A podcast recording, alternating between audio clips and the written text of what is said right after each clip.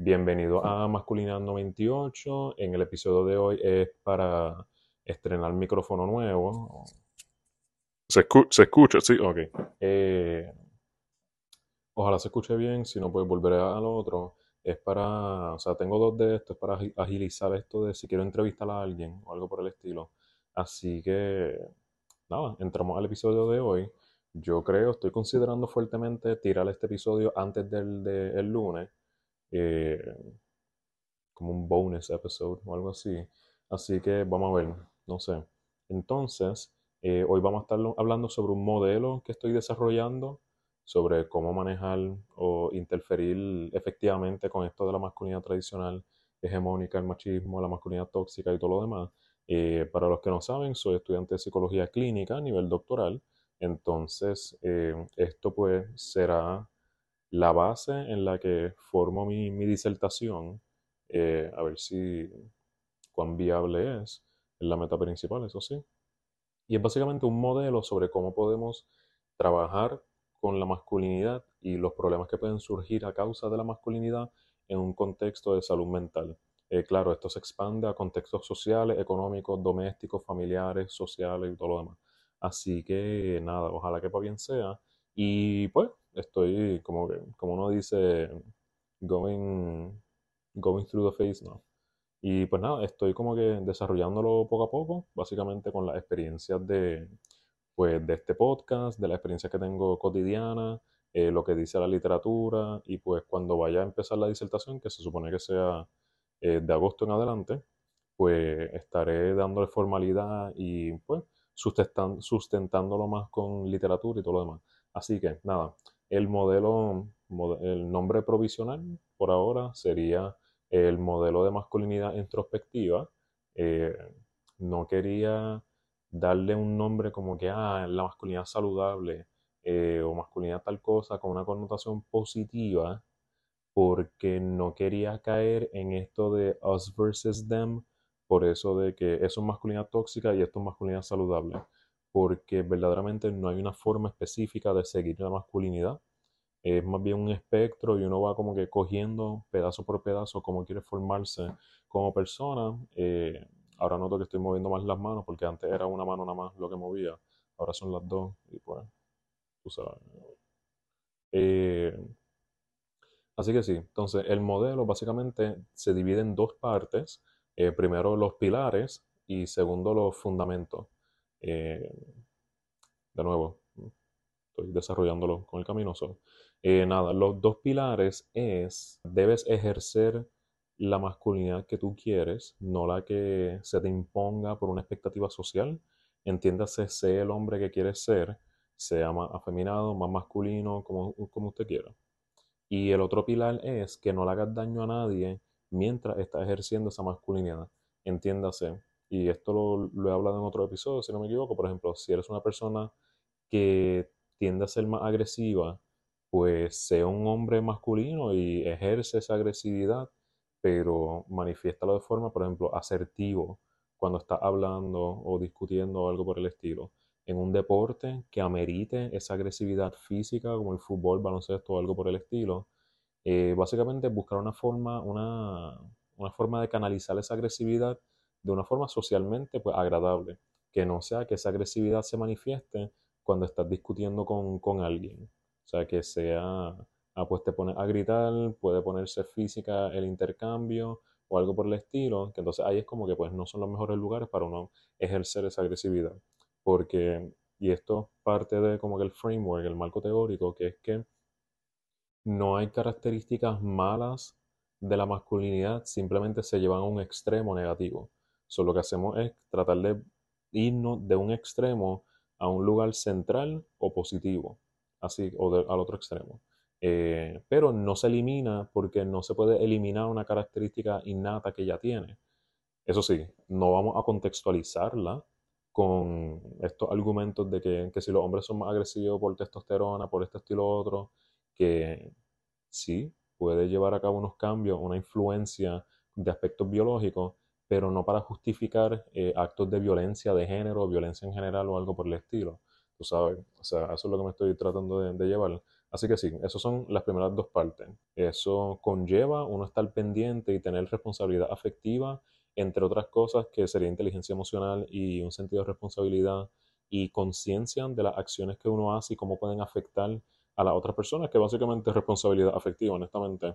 Es uno estar consciente sobre las consecuencias emocionales que pueden tener las acciones de uno en otras personas y estar consciente de cómo podemos, pues, minimizar el daño que podríamos causar por esas acciones, pensamientos, palabras o algo por el estilo. Entonces, eh, eso es para no hacerle daño. Cuando tú estás ejerciendo la masculinidad que ejerces, tienes que estar consciente de qué es verdaderamente lo que tú quieres. O sea, cómo yo quiero ser. A mí me gusta, por decirlo un ejemplo, eh, que si quiero usar ropa eh, rosita o ropa no tan masculina o algo por el estilo, que si pintarme las uñas, que si quiero escuchar cierto tipo de música, beber cierto tipo de bebida, cualquier ejemplo de cualquier conducta que es altamente masculinizada, pues uno como que, ok, pues yo quiero hacerlo de una forma bien masculina, una forma menos masculina, con qué me siento cómodo, con qué no, porque claro, esto no es que ahora tú vas a hacer todo lo que antes no hacía con tal ser saludable. Si tú no te sientes cómodo con algo, no tienes por qué hacerlo. El punto es que las cosas que te hacen sentir incómodo o las cosas que le hacen daño a otras personas, hay que como que cogerse un paso para atrás, hacia atrás, eh, pensar verdaderamente, ok, pues cómo yo puedo modificar esto para yo estar conforme con quién soy, con mi identidad y no hacerle daño a otras personas. Porque claro, hay muchas veces que no nos importa el daño que le hacemos a otra gente. Así que nada, básicamente estar pendiente de esas dos cosas. O sea, soy quien quiero ser y no le hago daño a, nadie. O trato de minimizar el daño que actualmente estoy haciendo. Entonces, esos son los pilares. Los fundamentos, o más bien de fundamento, porque suena muy similar a pilares, diría que son el, el lado introspectivo del modelo. O sea, porque los pilares son de aquí en adelante. Lo, los aspectos introspectivos es de aquí hacia atrás, mirando hacia atrás en mi crianza, desarrollo eh, historial de desarrollo masculino, cómo pienso, cómo deconstruyo la, mi masculinidad. Entonces, ahí tengo tres partes básicamente, o tres componentes. Eh, sería eh, evaluar las expectativas de roles de género, entiéndase las expectativas de cómo llevar a cabo tu masculinidad que se te han impuesto eh, durante toda tu vida. Eso entiéndase las buenas y las malas, o lo que tú consideras que son las buenas o las malas. Entonces, la otra es, la segunda, eh, cómo uno descubre y desarrolla su sexualidad y si la pornografía estuvo involucrada, cómo estuvo involucrada y cómo sigue involucrada en la vida, de ser el caso. Y la tercera sería cuáles son nuestros role models masculinos y por qué. Entonces vamos una por una. Eh, primero, ¿cuáles son las expectativas de género? O sea, cuando nosotros nacemos, que nos ven lo que tenemos entre las piernas y dicen eres hombre, pues ya desde, bueno, desde antes que identifican tu, tu, sexo, eh, ya tiran un, ahora, bueno, hoy en día tienen un party de gender reveal y todo lo demás, que es más bien sex reveal, no gender reveal, eh, genitalia reveal, más bien. Eh, es como que, ok, la decoración del cuarto tiene que ser de nene, o sea, tiene que ser algo de acción o muñequitos de nene. La ropa tiene que ser azul, tiene que ser ropa de nene. Cómo tú actúas, los deportes en los que participas, actividades, los juguetes que tienes, todo tiene que ser dirigido hacia el hecho de que eres hombre o el hecho de que tienes, pues, te identificaron como hombre. Hay veces que uno, en base a su desarrollo, como que se acopla bastante bien a las expectativas que se le han impuesto, pero hay otras veces que no. Entonces, las veces que sí, vemos que esas expectativas están eh, basadas en masculinidad tradicional, lo que sería eh, lo que hemos hablado durante estos aspectos, que no necesariamente es negativa, pero hay que tener cuidado de que algunos aspectos se lleven al extremo negativo. Entonces, eh, ahí podemos ver la hipersexualización, autosuficiencia competitiva, excesiva, la competencia excesiva, la hegemonía, y otras dinámicas que son estándar básicamente en esto de que eres hombre, pues a esto. Entonces, hay que ver porque, o sea, si nosotros estamos cumpliendo al pie de la letra con cada una de esas cosas, hay consecuencias negativas, o sea, porque eso usualmente para mantener este rol de hombre tradicional, muchas veces hay cosas que pueden llevar a hacer daño, sea daño propio o daño a otras personas. Entonces, el, cuando uno no se acopla a esa expectativa, también vienen problemas problemas de autoestima, autoconcepto, autocompasión y todo lo demás, porque es como que, ok, pues si no soy el hombre tradicional, pues ¿qué soy? Entonces, actualmente pues no hay muchos modelos, o diría que no hay modelos así concretos de que, ah, pues no hago esto, pues hago esto.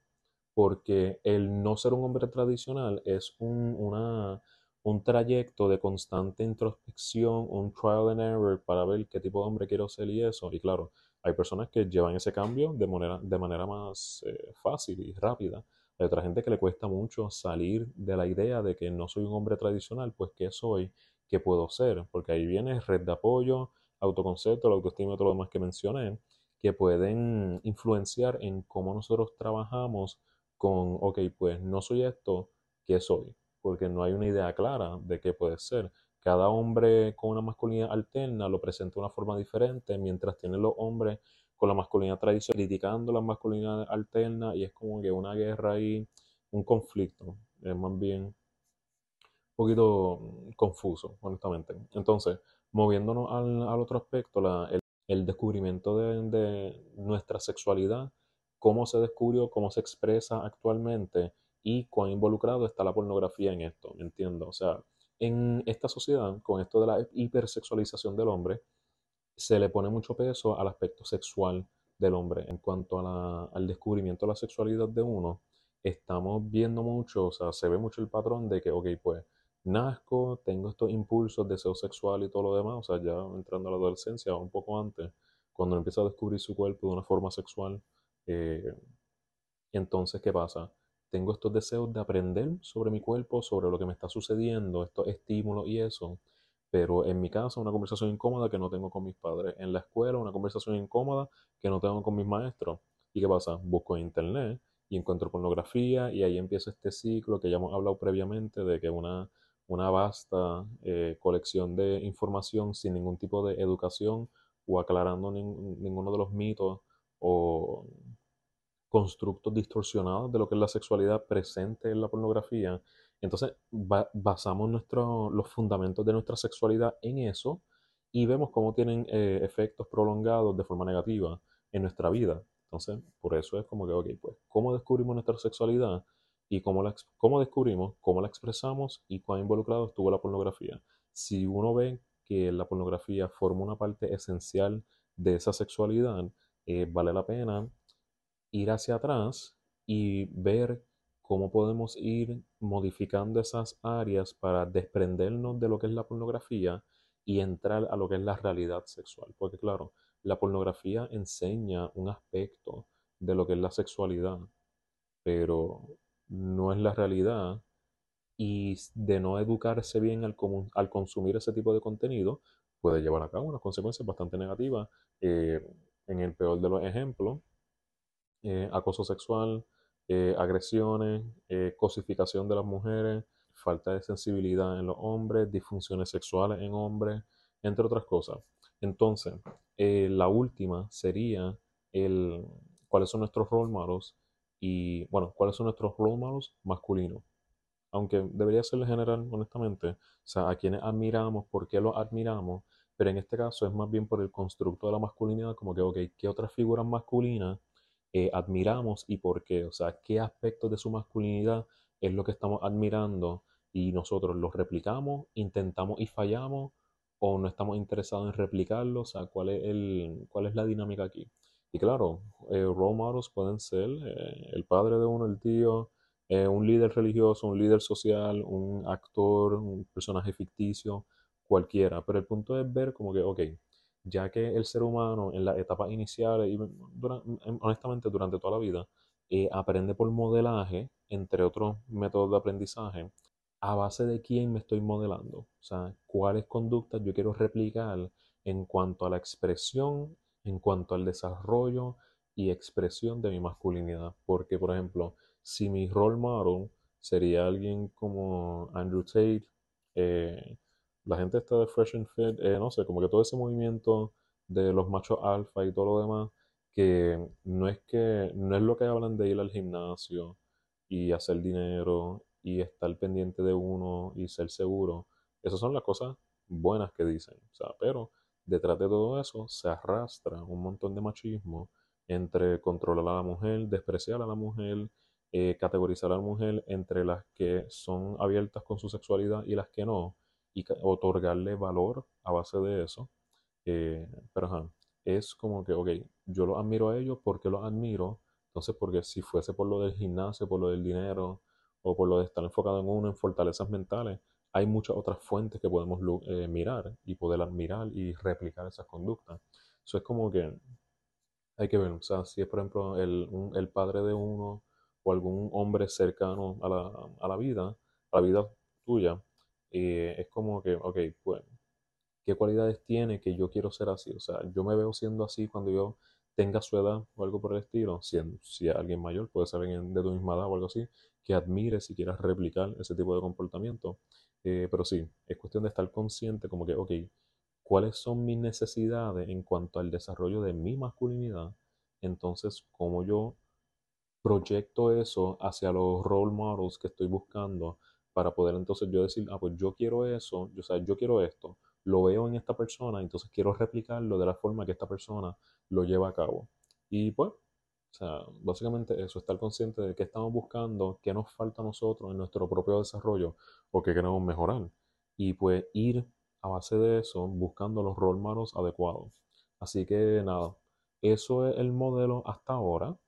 Eso lo trabajaré, lo voy a fundamentarlo con literatura eh, para crearlo como que un marco teórico robusto. Pero por ahora, pues eso es lo que tengo pensado. Esto ha sido un, ejercicio de pensamiento que llevo poco a poco y en el teléfono, en, Notes, a veces pues, pues, empiezo a añadir algo que pienso que sea importante en el modelo. Así que sí, el modelo tiene dos partes. La primera es cómo uno mira el presente y actúa a futuro, que serían los pilares, que lleva a cabo la masculinidad que tú quieres, no la que te digan que tienes que hacer, o sea, sé tú, sé auténtico, genuino y que no le hagas daño a nadie mientras llevas a cabo esa masculinidad. O sea, eso, estar consciente, responsabilidad afectiva, inteligencia emocional, para uno estar consciente como que, ok, pues esto es lo que estoy haciendo porque quiero hacerlo eh, y lo puedo hacer sin hacerme daño a mí ni a otras personas. Entonces, los, los aspectos introspectivos que serían los tres que mencioné después, eso sería como que del presente hacia atrás. O sea, evaluar el desarrollo que has tenido hasta este momento para ver dónde podemos modificar un poco para mejorar la, masculinidad de uno.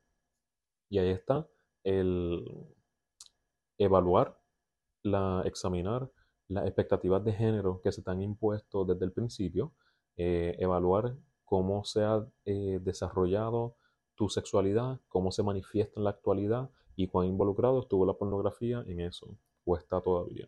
Entonces, el último es los role models. ¿Cuáles son mis role models? ¿Por qué? ¿Qué yo busco en role models para poder querer estar interesado en replicar sus conductas, pensamiento, idea o algo por el estilo? Así que sí, por ahora ese es el modelo de masculinidad introspectiva de José Lázaro, como me quieren decir. Todo el mundo me dice Lázaro. Así que, sí. Entonces. Eso es todo. Eh, gracias por unirse. Yo no sé cuándo voy a sacar esto. Si, bueno, lo estoy grabando hoy, viernes. No tengo reloj. Eh, puede que lo saque el sábado, lo más seguro lo voy a sacar el sábado. Eh, es por quemar la fiebre de los micrófonos. Y nada, fuera de eso tenemos el episodio del lunes, que tenemos una sorpresita y un invitado especial. Así que nada, estoy bien. Así que sí, eso es todo por hoy. Gracias por unirse a Masculinidad 98. Recuerden que este podcast no sustituye servicios de salud mental individual, grupal, familiar o lo que sea. Si usted entiende que debe recibir estos servicios, por favor comuníquese con su proveedor de plan médico principal o cualquier persona que entienda que pueda ayudarlo a conseguir estos servicios. Esto ha sido Masculinidad 98, así que gracias y nos vemos.